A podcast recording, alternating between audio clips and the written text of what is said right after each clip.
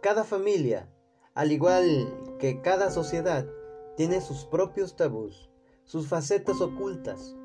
La sombra familiar engloba todos aquellos sentimientos y acciones que la conciencia vigílica de la familia considera demasiado amenazadoras para su propia imagen y, consecuentemente, rechaza. Para una honrada y conservadora familia cristiana, puede tratarse de la adicción a la bebida, o del hecho de casarse con alguien perteneciente a otra confesión religiosa. Para una familia atea y liberal, en cambio, quizás se trate de las relaciones homosexuales.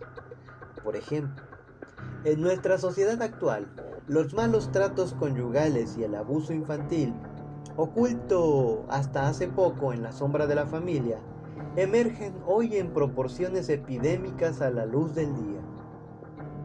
El lado oscuro de la sombra no constituye una adquisición evolutiva reciente, fruto de la civilización y de la educación, sino que hunde sus raíces en la sombra biológica que se asienta en nuestras mismas células.